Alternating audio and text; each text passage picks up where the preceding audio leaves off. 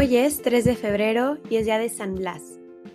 El santo del año 300 al principio ejercía la medicina y aprovechaba de la gran influencia que le daba su calidad de excelente médico para hablarles a sus pacientes en favor de Jesucristo y de su santa religión, y conseguir así muchos adeptos para el cristianismo. Al conocer su gran santidad, el pueblo lo eligió obispo.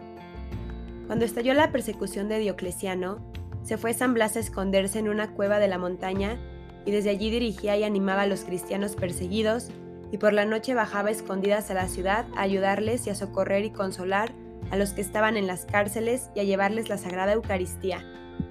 Cuenta la tradición que a la cueva donde estaba escondido el santo llegaban las fieras heridas o enfermas y él las curaba, y que estos animales venían en gran cantidad a visitarlo cariñosamente. Pero un día, él vio que por la cuesta arriba llegaban los cazadores del gobierno y entonces espantó a las fieras y las alejó y así las libró de ser víctimas de la cacería. Entonces los cazadores, en venganza, se lo llevaron preso para entregarlo por ser cristiano. Su llegada a la ciudad fue un verdadero paseo triunfal, pues toda la gente, aun los que no pertenecían a nuestra religión, salieron a aclamarlo como un verdadero santo y un gran benefactor y amigo de todos. El gobernador le ofreció muchos regalos y ventajas temporales si dejaba la religión de Jesucristo y si se pasaba a la religión pagana, pero San Blas proclamó que él sería amigo de Jesús y de su santa religión hasta el último momento de su vida.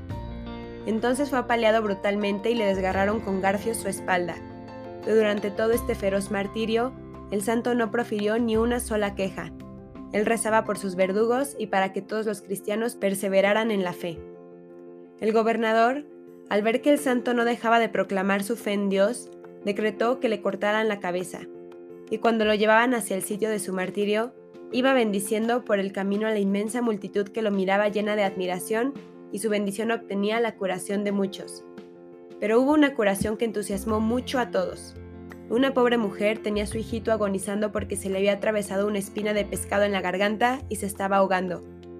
Corrió hacia el sitio por donde debía pasar el santo. Se arrodilló y le presentó al enfermito que se ahogaba. San Blas le colocó sus manos sobre la cabeza al niño y rezó por él. Inmediatamente la espina desapareció y el niñito recobró su salud.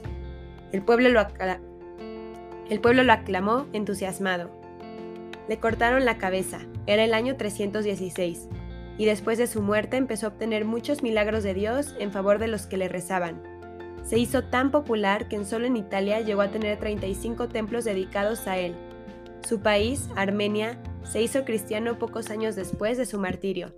Que como San Blas, nunca tengamos miedo de proclamar nuestra fe y que siempre estemos atentos a las necesidades de los demás, siendo para ellos otro Cristo. Amén. San Blas ruega por nosotros.